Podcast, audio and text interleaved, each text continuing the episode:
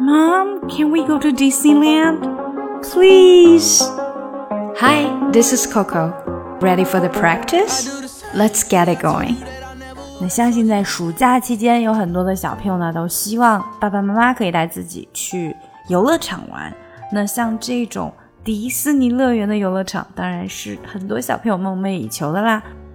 那么游乐场英文怎么说呢？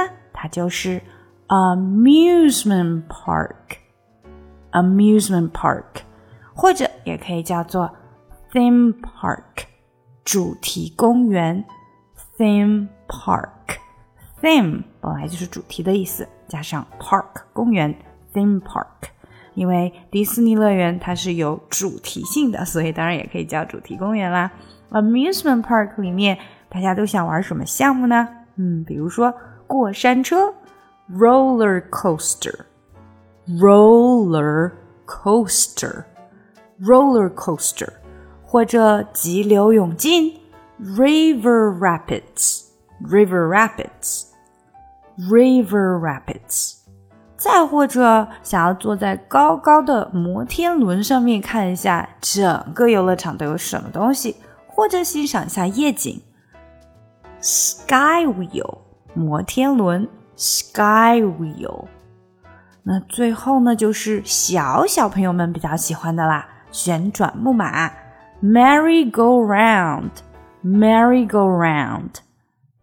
那你最喜欢的是哪一个 ride 呢？啊，我们所有的这些项目都可以把它叫做 ride。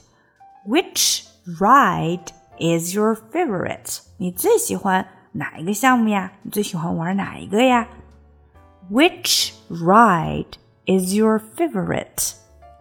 嗯，I like the roller coaster and the river rapids and the sky wheel. Oh, and the merry-go-round too. 听一下整个对话吧。Mom, can we go to Disneyland, please? Okay, which ride is your favorite? I like the roller coaster, and the river rapids, and the sky wheel. Oh, and the merry-go-round too. 想要进一步学习口语，搞定听力，一定不要错过我的新专辑《看美剧学英语》。but we're trying way too hard. Used to think that we would last forever. How could I have been so wrong? Never thought I'd be the one to say this. What if our time has come and gone? You, you don't mean no harm, but you're stringing